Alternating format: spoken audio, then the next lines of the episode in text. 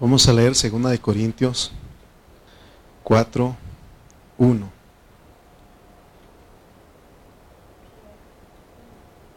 Amén, ¿lo tienen? ¿Sí?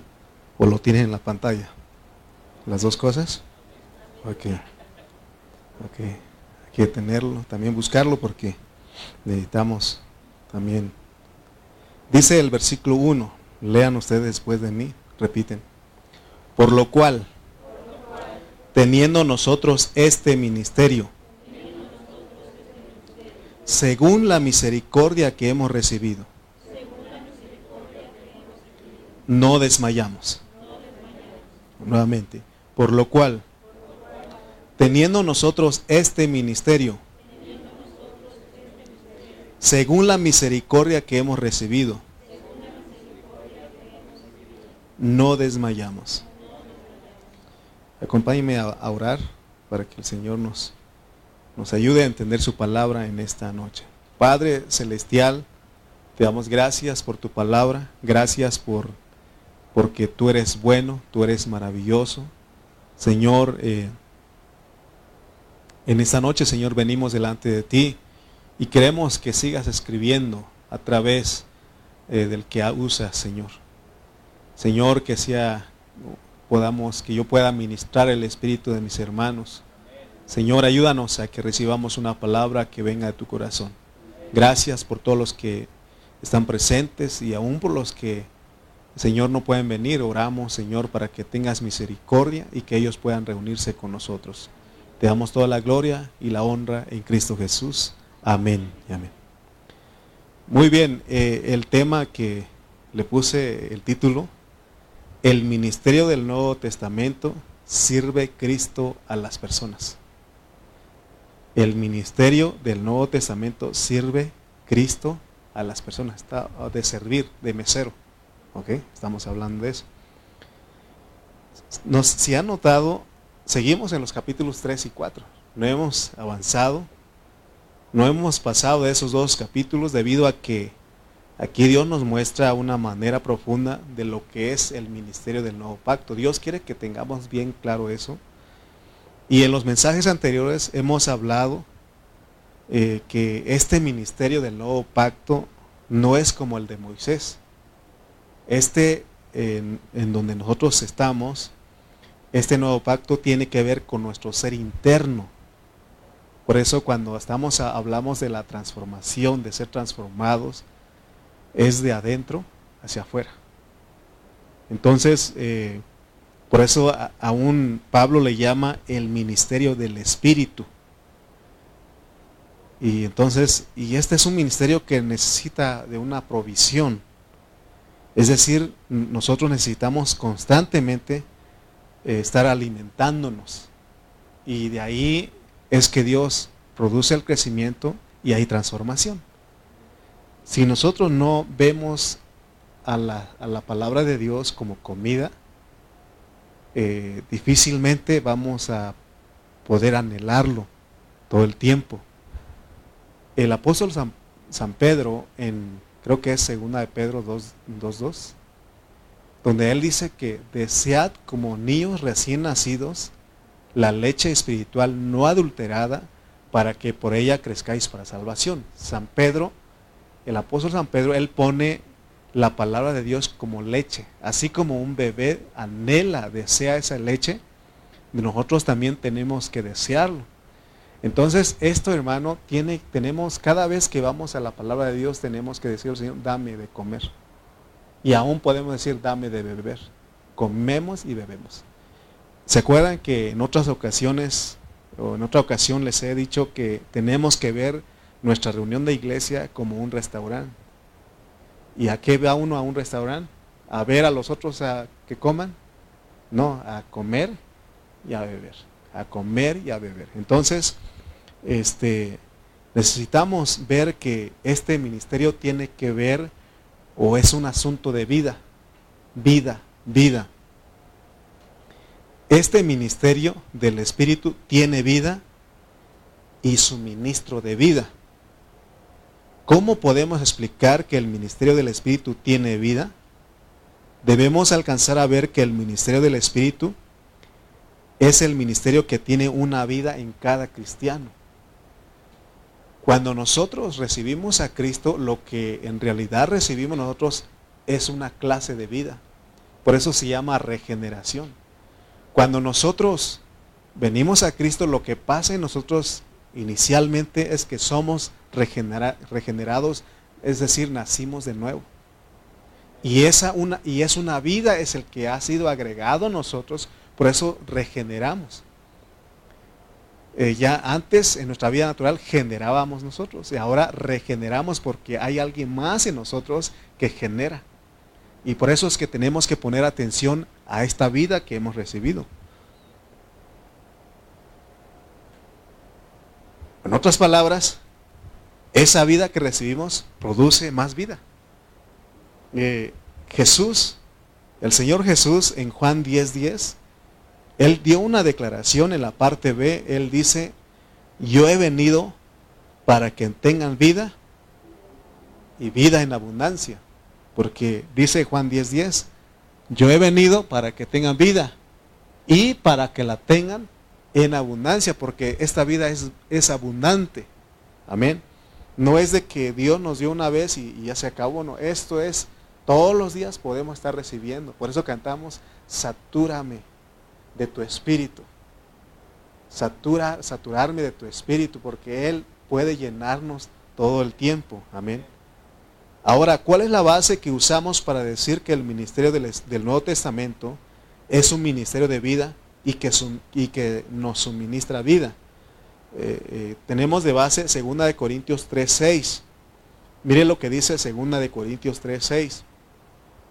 Dice, el cual asimismo nos hizo ministros competentes de un nuevo pacto.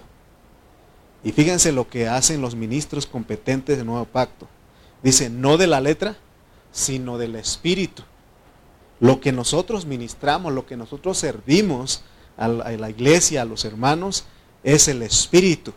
Y dice, porque la letra mata, mas el espíritu vivifica, o sea que el espíritu da vida. El espíritu da vida, hermano. Es lo que nosotros recibimos. Por eso, ¿por qué creen ustedes que Pablo, él dice, todo lo puedo en Cristo que me fortalece? Y, ustedes, yo, a veces me voy a la casa, los hermanos van a pensar que soy muy duro con hermano Chuchito. Y la verdad no es que yo quiero que él experimente lo que estamos hablando. Yo a veces tengo problemas de salud y, me siento mal, pero aquí estoy. No, ustedes creo que han experimentado que cuando uno bien mal se siente en la casa, pero viene aquí y como que algo pasa, ¿no? Se le olvida a uno de las cosas, recibe vida y por eso le digo, Chuchito, levántate como en el, tianguis. Ah, perdón, está escuchando ahí en el Facebook. Y le digo, hermano, este, levántate como en el tianguis, porque yo lo he visto en el tianguis, pues.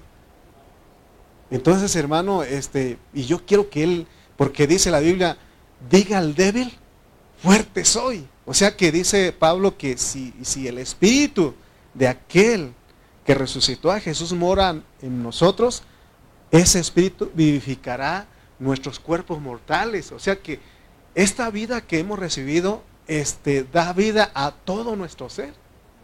Solamente, ¿sabe? Pasa una cosa, no creemos en Dios. No creemos en Dios. Ese es nuestro problema. O sea, sí creemos en Dios, pero falta la parte subjetiva de la fe. No le creemos a Dios. Y por eso, ¿por qué aquí en la alabanza confiesen, declaren? Porque eso es poderoso. Dice que todo aquel que invocare el nombre del Señor será salvo. ¿Hay una razón de estar tristes? ¿De estar afligidos? ¿De decir ya no puedo? ¿Me suicido? ¿Me mato? ¿Hay una razón? No, porque Él nos dio vida y dice que nos da vida y vida en abundancia. Amén. Entonces por eso yo creo que vean ustedes porque hay un contraste aquí. Porque en el ministerio de la letra produce muerte, estaba hablando de Moisés. ¿Se acuerdan que leímos ojo por ojo, diente por diente, vida por vida, pie por pie? ¿Se dan cuenta? Ese mata. Mata, dice que eh, a, la, mujer adúltera la querían que matar a pedradas. Entonces, hermanos, este, en cambio, el ministerio del Espíritu produce vida. ¿De dónde creen ustedes que saco eso, esa frase de avísale a tu cara que estás contento? ¿Por qué? Porque hay algo en ti que tiene que saltar. Acuérdate que tú eres un espejo. ¿Ustedes han visto a un Cristo serio, triste, enojado? Él, yo creo que él tenía gracia porque siempre disfrutaba de ese poder de la resurrección. Le decían cosas y él no se preocupen. ¿Se acuerdan cuando iba en la barca y él estaba dormido? Estaba descansando y todos ahí gritando y este, este, se estaban hundiendo. Y van y lo despiertan, Señor, no te da preocupación que nos estamos hundiendo. Él se levanta y aún las tempestades lo obedecen. ¿Sí o no? Tenemos un Dios y ellos dicen, verdaderamente este es el Hijo de Dios. Hasta estamos como Tomás, hasta no ver y creemos. Ya cuando nos sentimos bien, ah, de verdad Dios que me sana. No tienes que creerlo. Dice que debemos de creer que Él ya lo hizo y lo recibiremos. Esa es la fe. Entonces, hermano, no hay razón de estar así. Yo sé que los problemas. Eh, el, lunes fui a visitar a mi hermana Connie, nuestra hermana Connie. Y, y ella me decía a mí, no te preocupes. Mi espíritu está fuerte, me decía. Lo veía yo más delgada. Y agarró mis manos fuerte y me dijo, no te preocupes, sigue adelante en vez de que yo la animara a ella, ella me animó a mí. Estoy lista a lo que mi padre me diga. Así me dijo mi hermana Connie, me animó más en vez de que yo creo que hasta lloré yo ahí. Y le dije, es que tengo tantos problemas, no te preocupes, descansa en Cristo, hermano. Yo me sorprendí porque ella ha hecho real lo que tiene. Y es lo que Dios quiere que nosotros reflejemos. Se está hundiendo, se está acabando el mundo. Nosotros le creemos en Él. Que no dice que si vivimos, vivimos para Él. Y si morimos, morimos para Él. Sea que vivamos o que muramos, del Señor somos. O sea, hermano, entonces fíjense lo que está diciendo, pues, porque este ministerio da vida. Yo he venido para que tengan vida y vida en abundancia. Dile al que está a un lado tuyo, alégrate, porque tenemos a un Dios que da vida. Amén, alégrate. Avísale a tu cara.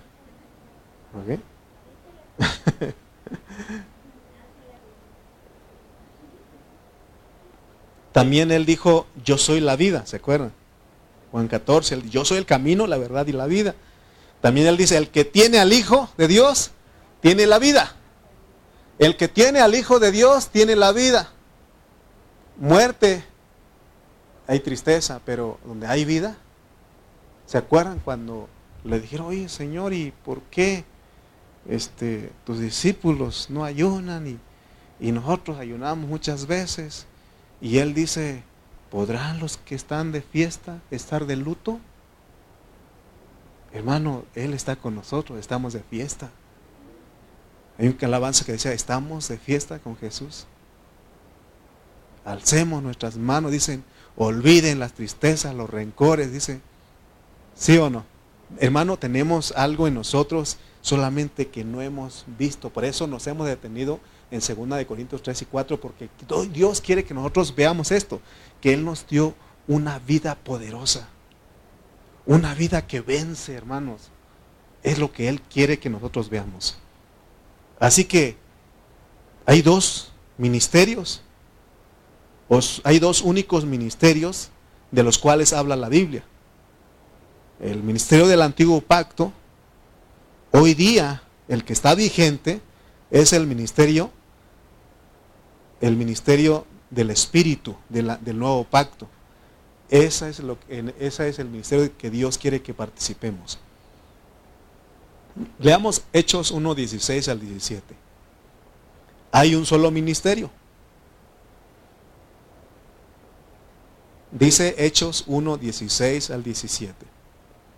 Dice, varones hermanos, era necesario que se cumpliese la escritura en que el Espíritu Santo habló antes por boca de David acerca de Judas. ¿Quién era Judas? Uno de los doce, ¿de acuerdo? Dice, dice, que fue guía de los que aprendieron a Jesús. Versículo 17 dice, y era contado con nosotros y tenía parte en este ministerio. No dice en nuestros ministerios o en los ministerios de nosotros. No, dice en este ministerio. Está hablando en singular. ¿sí? Hay un solo ministerio, que es el ministerio del Espíritu, el ministerio de justificación, el ministerio del nuevo pacto, el ministerio del, del Nuevo Testamento. Y ese es el ministerio, hermano, del Espíritu, el que da vida, estamos diciendo. Entonces vemos que aún Judas tenía parte en este ministerio. Dice el versículo 24 y 25 de ahí de Hechos 1. Hechos 1, 24 al 25.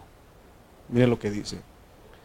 Y orando dijeron, tú Señor que conoces los corazones de todos, muestra cuál de estos dos has escogido para que tome qué?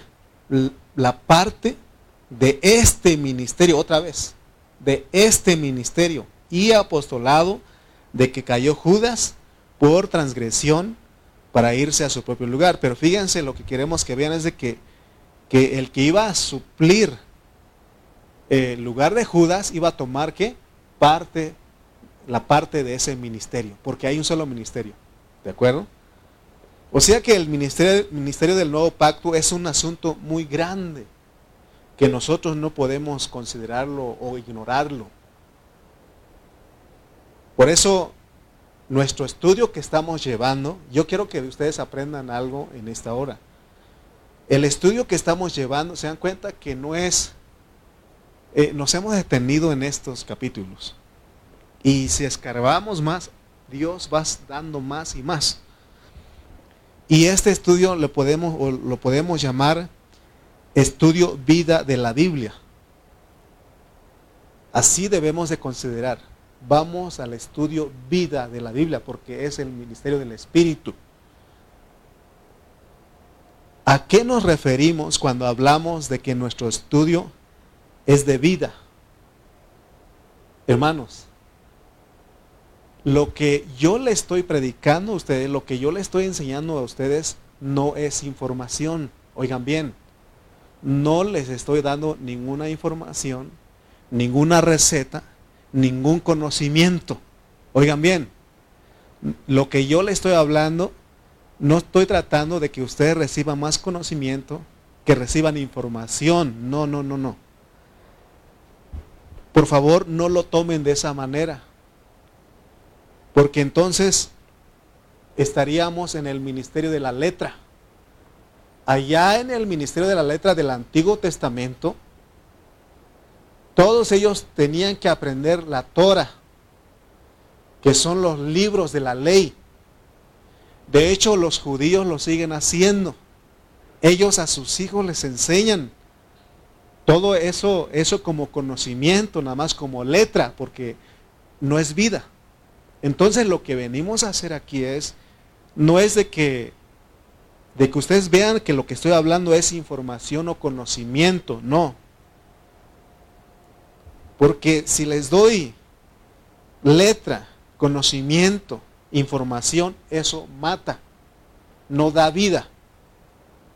Es verdad que estamos tomando las letras que están escritas en el, libro, en la Biblia, pero debemos de ver que hay algo más que solo conocimiento o solo información. A ver, a ver si sí, aprendimos. Lo que estoy hablando aquí ustedes es información y conocimiento. Es pregunta. ¿Qué le estoy dando a ustedes? Vida, son palabras de vida. Fíjense lo que dice Juan 6:63. Juan 6:63. Por eso no digan, vamos para que el hermano nos dé más conocimiento o nos dé información. No, no, no. Lo que le estoy dando es palabras de vida. Fíjense lo que dijo Jesús. Juan 6:63. El Espíritu es el que da vida. Lo que vengo a hablarles a ustedes es Espíritu. Y luego dice, la carne para nada aprovecha. Las palabras que yo os he hablado son espíritu y son vida. Tenemos que verlo así. Tenemos que, que, que cuando vengamos a la reunión de nuestra de, iglesia, necesitamos ver esto, que las palabras que nos van a hablar son espíritu y son vida. Por eso necesitas abrir tu corazón, necesitas abrir tu espíritu, ejercitar tu espíritu. Amén. Fíjense que hay un principio fundamental en la Biblia desde el principio. Cuando nosotros leemos Génesis capítulo 2, ahí encontramos dos árboles. ¿Se acuerdan ustedes cuáles son esos dos árboles? ¿Cuál es el primero? El árbol de la ciencia o del conocimiento del bien y del mal. Su nombre lo dice. ¿Y el otro árbol cómo se llama? El árbol de vida o el árbol de la vida. A ver, ¿cómo se llama el primer árbol? El árbol de la ciencia o del conocimiento del bien y del mal. Ahí, ahí, está, lo está diciendo, pero el otro se llama el árbol de vida. Ok. Ahí Dios nos muestra que nosotros podemos comer, porque acuérdense que cuando venimos aquí, venimos a un restaurante. ¿A cuál restaurante ha ido usted? Yo voy al forastero. No se crea. O voy, pero ¿qué hace uno cuando va a un restaurante? A comer y beber. Y usted, a ver, llega, no es un buffet de esos restaurantes, usted tiene que pedir. Y usted sabe lo que, lo que puede comer y lo que no. ¿Verdad que sí? Entonces nosotros en el asunto de comer debemos de tener cuidado. La manera o lo que comemos. Porque si no tenemos cuidado, la Biblia para nosotros se vuelve el árbol del conocimiento en vez del árbol de la vida. Por eso, no, no, no vean así, no lo tomen así. Ah, voy a aprender más, voy a recibir más conocimiento, más información, más plática. Ah, ah, en Chimalpa lo decían, me acuerdo antes me decían los hermanos, eh, bajamos a la clase, o cómo decían, no me acuerdo cómo decían. A la clase, vamos a la clase, decían los hermanos. No, ustedes no son alumnos, Ustedes no son alumnos, ustedes no son estudiantes, ustedes son hijos de Dios. Ustedes, hermanos, son cartas. Son cartas que vienen y yo les escribo. Pero lo que yo uso para escribir no son mis ideas, mis opiniones, sino que es el Espíritu Santo. ¿De acuerdo? Y de esa manera tenemos que venir, no para recibir información y conocimiento. Fíjense cómo está hoy en las redes sociales y en la televisión. Eh, ¿Qué hacen los cristianos ahí? No estoy generalizando, pero muchos cristianos se están atacando unos a otros. ¿Sí o no? Que Aldunsin dijo esto, que está mal y que no sé. Y que fulano dijo esto y que está mal y que fulano... Y se están atacando unos a otros, ¿sí o no? Y ellos usan la Biblia para atacarse y para defenderse. Por eso es que mata. Por eso dice la Biblia que la letra mata. Porque eso no da vida. Ahí, este, ahí en Facebook este, está un hermano que se llama Esaú Mejía, algo así. Y ese estaba atacando al Dusin y todo eso, armando al Dusin. ¿Verdad? Y, dice, bueno, ¿y, ¿y, eso qué? No es que tenemos que desenmascarar y tenemos que Sí, espérate, pero hay un ministerio.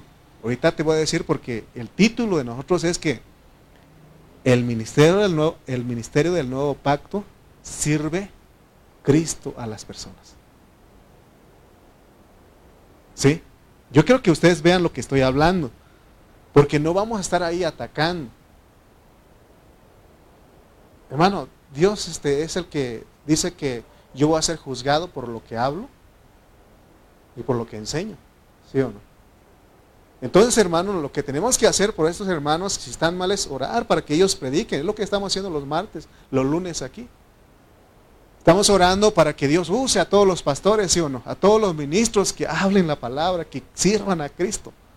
Y no va a estar atacándolos. Porque eso, hermano, ¿qué, ¿Qué hace? Edifica, da vida, confunde más y dice, bueno, ¿quién tiene la razón, pues? Entonces debemos de estudiar la Biblia en una forma correcta. Debemos de venir a estudiar, a, escuchar la palabra aquí en una forma correcta. En recibir vida y no conocimiento, no información.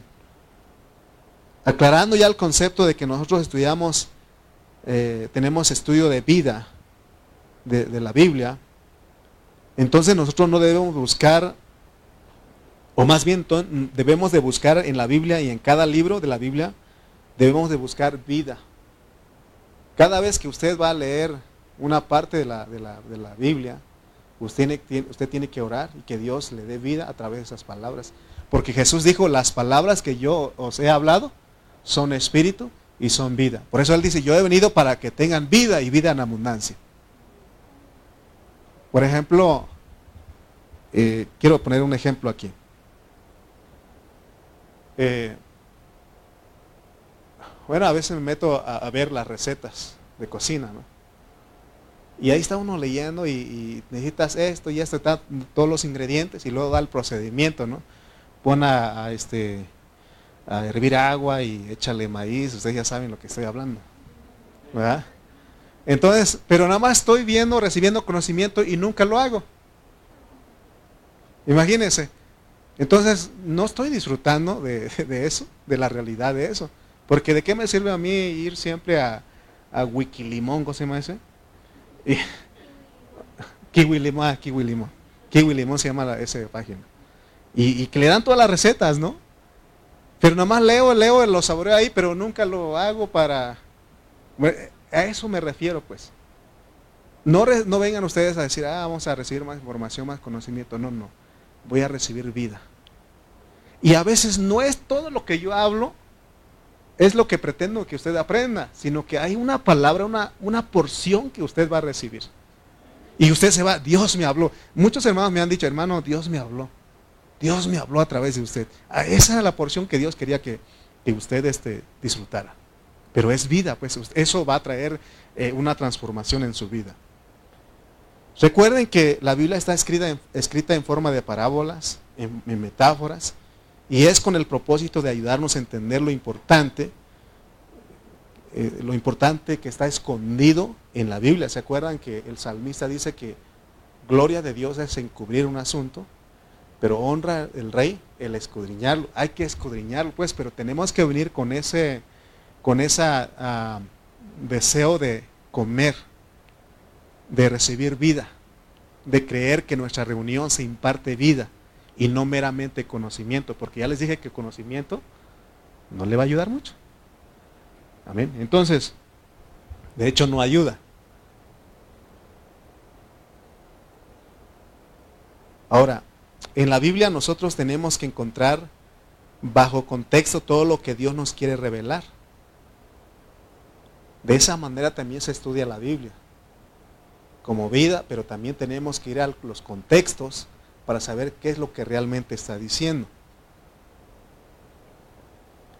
Porque Él opera como vida. Por eso estamos hablando del ministerio del nuevo pacto, que es un ministerio del Espíritu de las personas como provisión de vida. En el mensaje pasado estuvimos mencionando que en 1 Corintios 5, 12 se nos dice que hay diversidad de ministerios y, aquí, hermanos, hay confusión. Y también ya leímos 2 Corintios 4, 1 que habla de este ministerio. Son dos cosas diferentes. Ahora, les pregunto a ustedes, ¿qué entienden ustedes por ministerio? servicio. Ok, les voy a ayudar pues. Según el diccionario dice que ministerio es departamento del gobierno de un estado. También dice que es cargo, dignidad de un ministro, empleo, oficio, ocupación, eso es un ministerio. De acuerdo al, diccionario bíblico, ministerio denota la obra de toda la iglesia. O sea, hay una forma de obrar de la iglesia y ese es un ministerio. ¿De acuerdo? Entonces, quedamos que ministerio, otras traducciones eh, definen o, sí definen este ministerio como trabajo, servicio, administración. Eso es ministerio.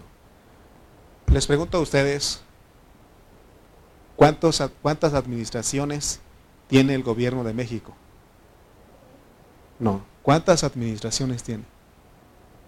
Ah, ¿Cuántas administraciones? ¿No? Tiene un, sola, una sola administración. ¿Saben que en esta administración, la administración pasada, ¿sí o no? Ah, ustedes están entendiendo cuántos poderes hay. No, no, hay tres, pero no, no estamos. La administración, ¿sí ustedes han escuchado eso? Administración. Ah, es que la administración pasada robaron mucho, ¿sí o no? Y eh, hoy la administración presente está hablando del ministerio, ¿sí o no? Ese es un, este es un ministerio, pues. Esta administración dura seis años. Y después viene otra administración, ¿sí o no? Entonces, cuando estamos hablando de ministerio, estamos hablando del trabajo, de la obra, del servicio, de la administración. Hay una administración de Dios en el nuevo pacto. Hay un trabajo que Él quiere hacer. Y ese es el único ministerio que hay. ¿De acuerdo? Ahora, pero también habla de los diversos ministerios. Pero ya les dijimos que esos ministerios de que habla 1 Corintios 12, 5 son los servicios que se hacen para que se lleve a cabo ese ministerio. Por ejemplo, el presidente, él tiene su secretario, ¿sí o no? Secretario de Hacienda, secretario de Gobernación, de Turismo, secretario, y todos ellos están trabajando para esta administración, ¿sí o no? Es lo que está diciendo, pues. Hay un solo ministerio en el nuevo pacto, en el Nuevo Testamento hay un solo ministerio, y esa Dios la dio a todos nosotros. Somos parte de ese ministerio, así como Judas. Entonces, bueno, así como lo era Judas, no, no de traicionar, no vayan a confundir o malinterpretar. Decía en Hechos que Judas tenía parte de este único ministerio. ¿Sí? Entonces, este dice Pablo en 2 Corintios 4.1 que este ministerio se nos dio a todos nosotros por misericordia. Por eso no desmayamos, dice. Entonces ya entendimos que solo hay un ministerio, ¿ya? ¿Ya? ¿Sí? ¿Sí les quedó? Así como la administración del gobierno, ok. Pero también hay diversos ministerios, pero esos servicios son para ese único ministerio. Porque si nosotros no estamos claros en este asunto, nos va a ser muy difícil ser cristianos sin ser afectados en nuestra enseñanza y además esto afecta nuestra unidad como cuerpo de Cristo. Porque vamos a decir que, ah, es que yo tengo un ministerio. Y es por eso que hay competencia entre los cristianos, porque es que eh, empiezan a decir, es que mi ministerio es esto, mi ministerio es el otro, y hay competencia entre nosotros, pues, y no debe haber eso. Nosotros somos servidores, somos esclavos. Entonces, en el antiguo, en el, perdón, en el Nuevo Testamento hay un, un único ministerio. Pero no se les olvide que hay muchas enseñanzas en la tradición cristiana que no han usado el contexto para explicar correctamente lo que estamos hablando de la de diversas de diversos o, diversidad de ministerios. Cuando ellos hablan de 1 Corintios 5:12, hablan de que cada hermano tiene su ministerio. Y eso es un concepto erróneo. Tenemos que aprender, hermanos, que, que por ejemplo, hay hermanos que enseñan que que usted puede tener su propio ministerio. A veces yo, yo creo, a veces me han dicho es que tú tienes tu ministerio. Sí. No, más bien yo soy parte de ese ministerio. Soy parte de ese ministerio. Y otros dicen, es que mi ministerio es la alabanza. Es que mi ministerio es el evangelismo. No, hay un ministerio y tú eres parte, toda esa función que tú haces servicio es parte de esa obra, de esa administración que Dios quiere llevar a cabo. Ahora, alguien puede leer Romanos 11:13 y decir, mira hermano, Pablo dice que tiene este ministerio. Romanos 11:13. Dice Pablo. Romanos 11:13. Porque a vosotros hablo gentiles, por cuanto yo soy apóstol a los gentiles, honro qué? Mi ministerio. Ah, hermano, pues aquí Pablo dice que él sí tiene ministerio. ¿Se acuerdan que dijimos que Pablo vino a ser el apóstol número 12? ¿Se acuerdan o no? Entonces Pablo, cuando él está hablando de aquí de ministerio, está hablando de su servicio.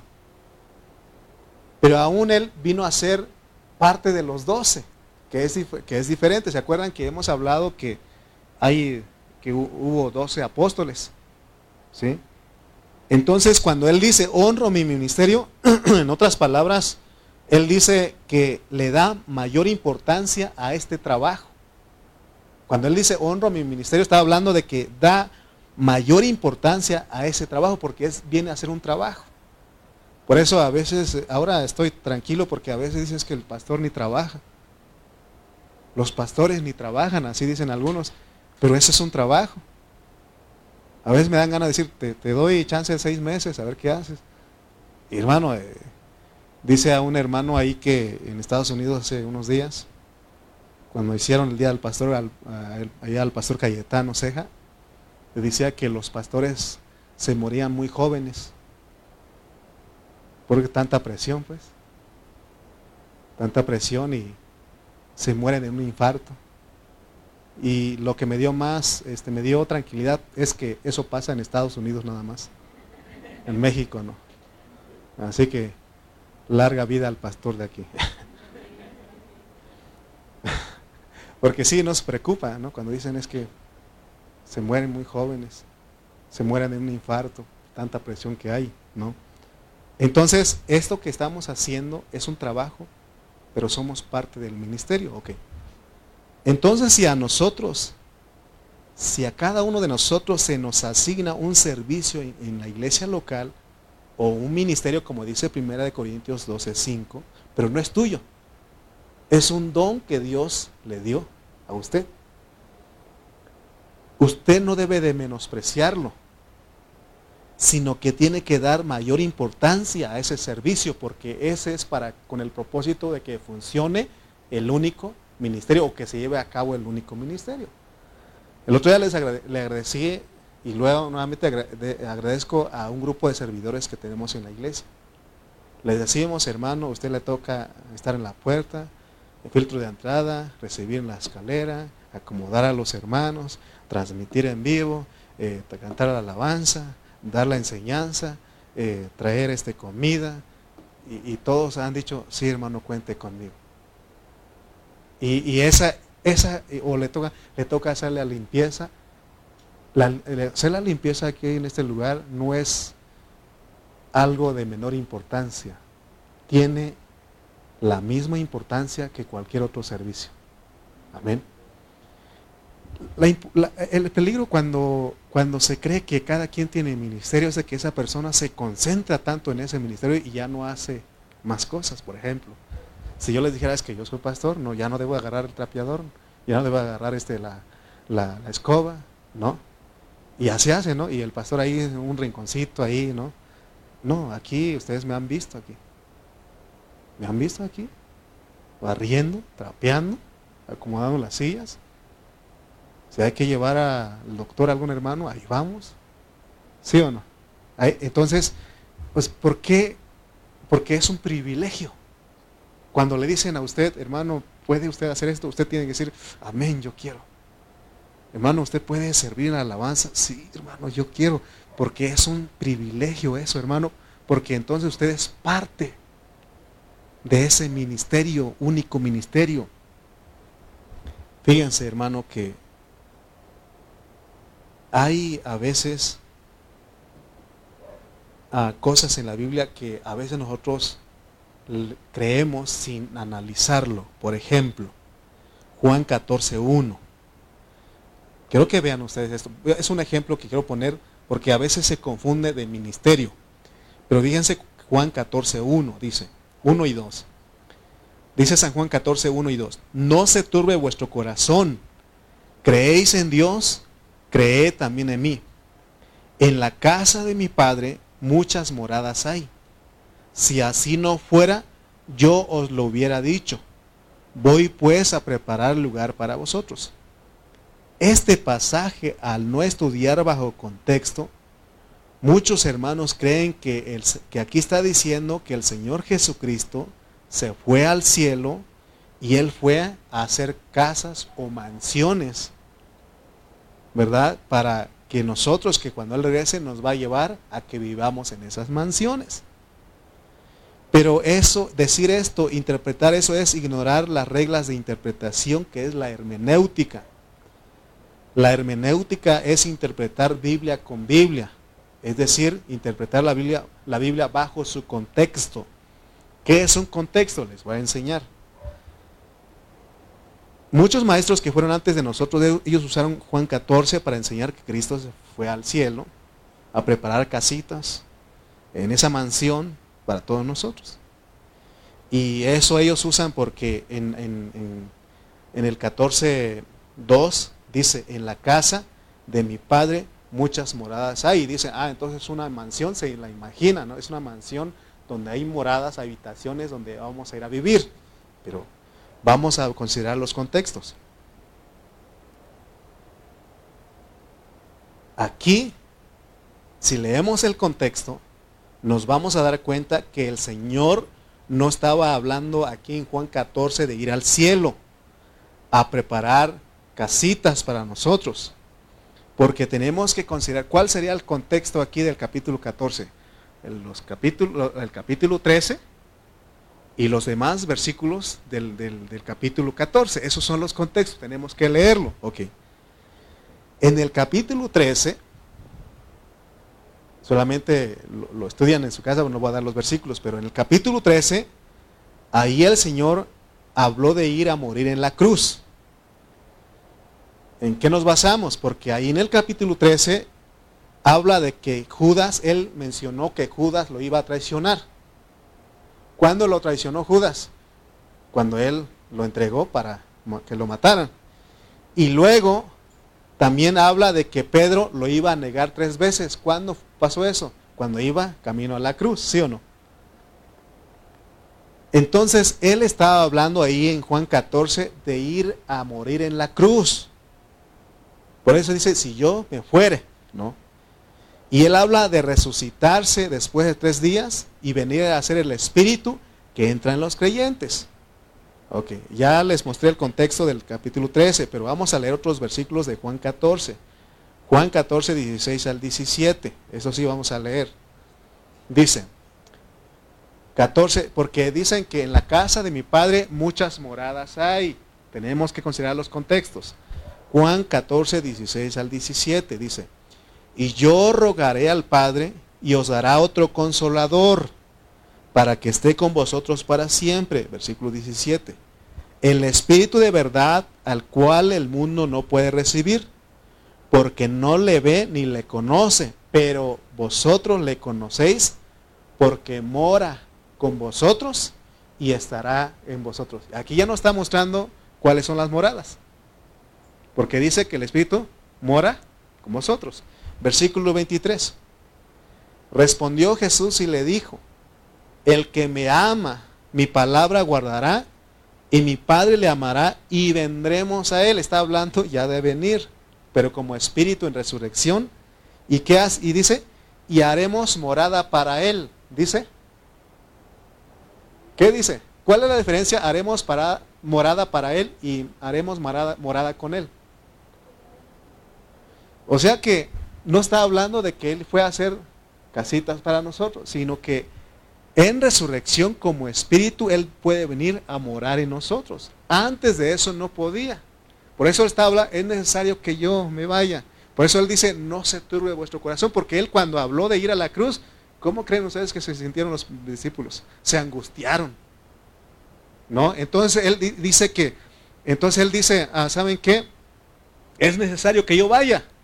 Porque si yo no voy, no puedo ser el Espíritu para venir y morar en ustedes morar con ustedes. Amén. Entonces, se dan cuenta que cómo es estudiar bajo contexto. También se tiene que considerar otros versículos. Por ejemplo, Hebreos 6, perdón, Hebreos 3, 6. Y aquí vamos, aquí nos va a decir cuál es la casa de Dios. Porque la casa no está arriba. Vamos a ver Hebreos 3, 6, ¿qué dice? Dice, pero Cristo como hijo sobre su casa. Aquí nos está diciendo que Él está sobre su casa. ¿Y cuál es la casa de Dios? ¿De Cristo? Dice, la cual casa somos nosotros. Ok, y en esa casa hay morada, ¿sí o no? una moradita, otra morada, morada, morada, morada, morada. ¿Sí o no? Yo soy morada del Espíritu Santo. Y está hablando, y entonces se dan cuenta cómo eh, nosotros sacamos esa enseñanza de que allá en el cielo hay una casita para nosotros. No está hablando de eso. En la casa de mi padre muchas moradas hay. Está hablando de la iglesia. La iglesia es la casa de Dios y aquí hay moradas. Usted, en usted mora el Espíritu Santo, ¿sí o no? De eso está hablando. De esa misma manera debemos de usar los contextos para hablar de la diversidad de ministerios. Para que no nos vayamos a creer que es mi ministerio. No, no, espérate. Necesitamos, porque 1 Corintios 5:12 dice, y hay diversidad de ministerios. Y sí hay, pero necesitamos entenderlo. Y, el otro día les dije que son servicios. Muchos maestros de la Biblia han usado este versículo para enseñar que uno puede tener su propio ministerio, por eso compiten, pues. Es que yo soy apóstol, es que yo soy evangelista. Y, entonces, hermano, este, a veces también le dicen a uno, descubre tu ministerio, a ver cuál es tu ministerio. No necesitamos entender porque hay un solo ministerio. ¿Ok? Lo que realmente quiere decir 1 Corintios 5:12 es que en la vida de la iglesia cada uno de nosotros tiene un servicio o una función.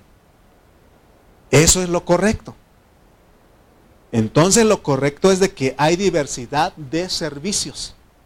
Cuando dice 1 Corintios 5:12, en vez de ministerio, lo más correcto sería servicios. Porque ministerios son servicios.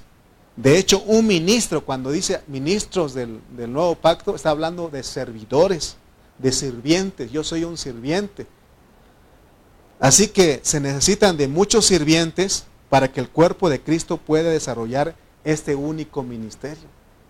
Por eso todo lo que se hace en la iglesia, hermano, es necesario que lo hagamos para que se lleve a cabo este único ministerio.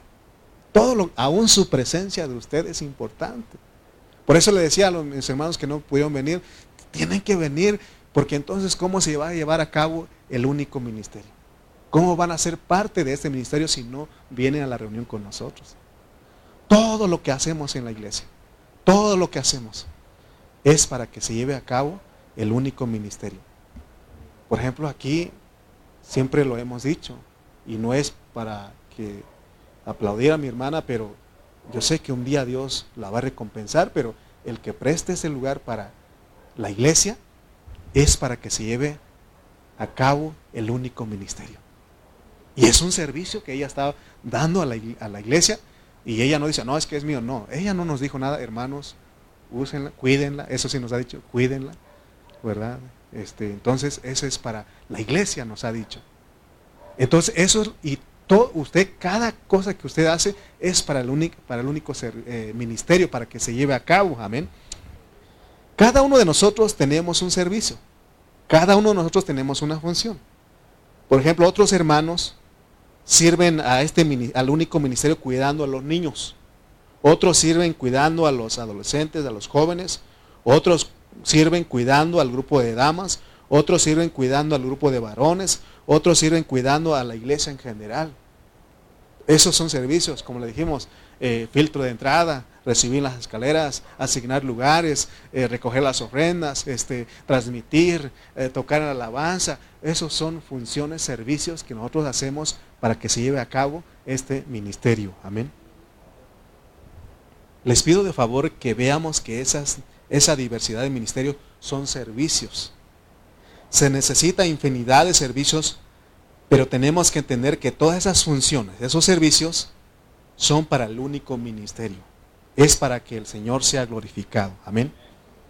Les leo otros versículos y ya terminamos. Porque no ha llegado al punto que quería llegar. Primera de Corintios 5, 12. Pero vamos a leer el contexto. Vamos a leer los versículos 8 y 11. Porque dice que hay diversidad de ministerios. Dice el 8 y el 11.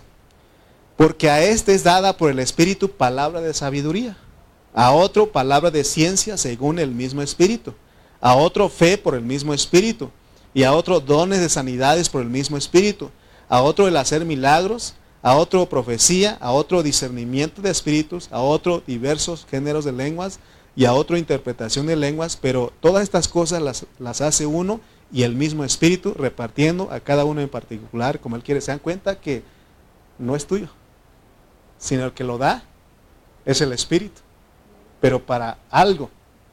No es para que uno se sienta que es el más importante, es para el único ministerio. Versículos 14 y 25, al 25, perdón. 1 Corintios 12, 14 al 25. Además, el cuerpo no es un solo miembro, sino muchos. Si dijera el pie, porque no soy mano, no soy del cuerpo, por eso no será del cuerpo. Y si dijere la oreja, porque no soy ojo, no soy del cuerpo, por eso no será del cuerpo. Si todo el cuerpo fuese ojo, ¿dónde estaría el oído? Si todo fuese oído, ¿dónde estaría el olfato? Mas ahora Dios ha colocado los miembros, cada uno de ellos, en el cuerpo como Él quiso. ¿Se dan cuenta? Él quiso. Porque si todos fueran un solo miembro, ¿dónde estaría el cuerpo? Y eso a veces me acordé de aquí, porque un día este, había más gente en el grupo de alabanza que acá. Imagínate. No, no, no, no entendimos bien ahí, va, porque aquí estaba lleno, ¿te acuerdas? Había más. En esa iglesia donde estábamos, había más músicos que aquí, hermanos, escuchando. Entonces, o sea, no podemos tampoco todos estar en el grupo de alabanza. Dios da esos dones, funciones. Algunos están aquí, otros están allá, pero están haciendo, cada uno está haciendo un servicio, ¿de acuerdo? ¿Dónde voy? 20. Pero ahora son muchos los miembros, pero el cuerpo es uno solo. Ni el ojo puede decir a la mano, no te necesito ni tampoco la cabeza a los pies, no tengo necesidad de vosotros. Se dan cuenta que, ¿por qué les decía que necesitamos, ocupamos a nuestros hermanos que no vienen los miércoles? Los ocupamos. Dice, antes bien, los miembros del cuerpo que parecen más débiles son los más necesarios. Y aquellos del cuerpo que nos parecen menos dignos, a estos vestimos más dignamente. Y los que nosotros son menos decorosos se tratan con más decoro. Porque los que nosotros son más decorosos no tienen necesidad pero Dios ordenó el cuerpo, dando más abundante honor al que le faltaba, para que no haya desavenencia, desavenencia, división, inconformidad en el cuerpo, sino que todos los miembros se preocupen los unos por los otros. ¿Se dan cuenta? Yo no, no puedo hacer todo. No puedo hacer todo. Aunque a veces cuando se inicia la iglesia el pastor parece el pastor orquesta, hace todo, pero tenemos que aprender a delegar. Y por eso delegamos a los hermanos. Amén. Entonces el ministerio del nuevo pacto es el ministerio del Nuevo Testamento. Y por eso estamos aquí en, este, en el capítulos 3 y 4 de 2 de Corintios. Ok, entonces, el, ¿en qué consiste este ministerio? Es, es el ministerio que escribe cartas en los corazones. Ese es, por eso hermanos, no nos desviemos. Esa diversidad de ministerio de servicios o de funciones son parte tenemos que usarlo para que se lleve a cabo el único ministerio. ¿Cuál es el único ministerio? Escribir en los corazones de los hermanos como cartas. Ok. Ya hemos entendido que Dios no escribe directamente, directamente, sino que usa a los ministros, a los líderes, a los siervos de Dios para escribir cartas. Porque ese es el este es el ministerio que escribe cartas. Y como resultado, ¿qué pasa? Somos transformados de gloria en gloria. No hay otra forma de ser transformados. Es solamente de que escribamos en el corazón de los hermanos. Por ejemplo, la hermana o el hermano que se, le, que se le asigna al servicio de cuidar a los niños o de dar clases a los niños o de la escuelita de los niños, como decimos, ese hermano, esa hermana, ellos tienen que saber que lo más importante o su servicio consiste en escribir en el corazón de los niños para que ellos sean una carta abierta. Mi hermana Araceli estuvo escribiendo en el corazón de los jóvenes, o ha estado escribiendo en el corazón de los jóvenes. Eso nunca se los va a olvidar.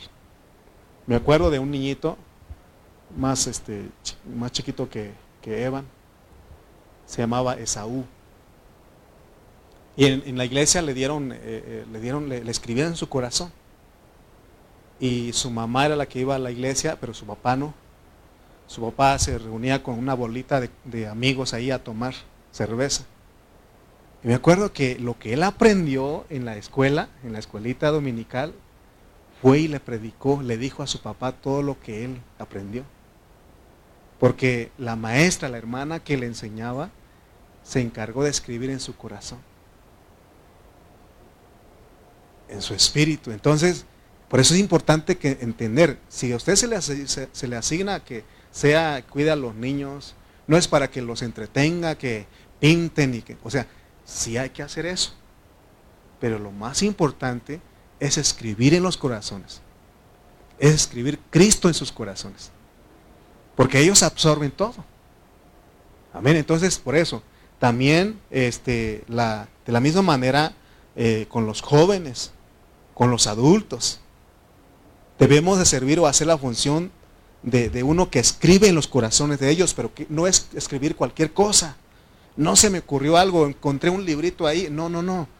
Tienes que orar para que sea el espíritu esa tinta y que escribas en ellos, porque de ahí, eh, eh, hermano, va a depender este, su, su caminar de ellos. Amén. Entonces, este, no es de, vuelvo a repetir, no es llenarles de información a los niños, no es de llenarles de conocimiento, sino que es ministrar el Espíritu, darles vida de esta palabra que estamos hablando. Entonces la diversidad de ministerios son para ministrar la casa de Dios. Cuando habla de diversidad de ministerio no es para que uno lo tome como título. Ah, es que yo soy el anciano, yo soy el diácono, yo soy el pastor y y, dígame, pastor, porque mi trabajo me costó. No, no, no, no, hermano. Vamos a leer estos versículos, pues ya les dije que iba a terminar, pero ustedes no me dejan terminar. Ya va a terminar. Segunda de Corintios 3, del 1 al 3. Porque fíjense, lo que, cómo, cómo es que muchos han tomado este, esto como título. Dice Segunda de Corintios 1 al 3.